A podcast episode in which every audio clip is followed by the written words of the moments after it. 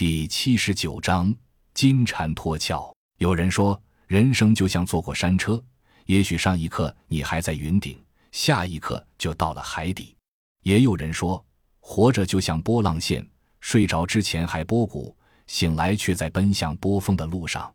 所以得意时不必太骄傲，失意时也不必太难过，这就是生活。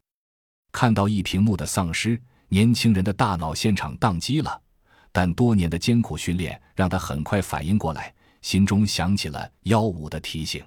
他早就预料到了，预料到了为什么还来，预料到了还来，一定有他的原因。为什么他一点都不紧张？他的平一是什么？一瞬间，这名战士甚至有种担心他们会不会是让我当诱饵，自己却逃命去了。刚想飞奔，心中常年养成的纪律意识却让他硬生生停住脚步。他压住心头的恐惧，举起枪口对着楼道门，一步步慢慢的后退着。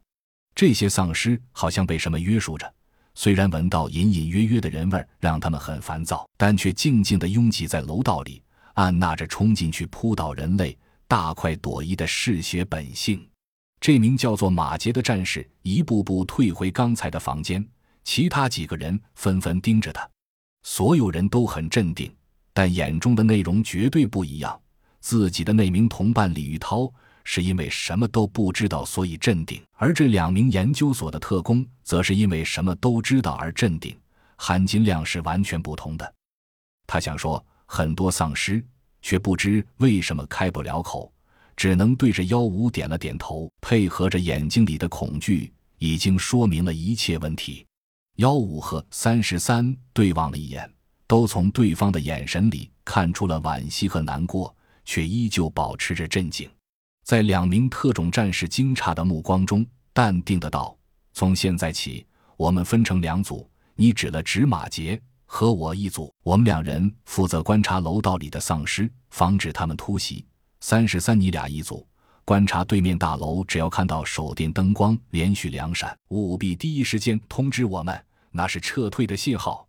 然后你们立即先行撤退，明白吗？三十三和另一名特种战士李玉涛立即点了点头，望着对面黑洞洞的大楼，巨大的黑影充满了压迫感。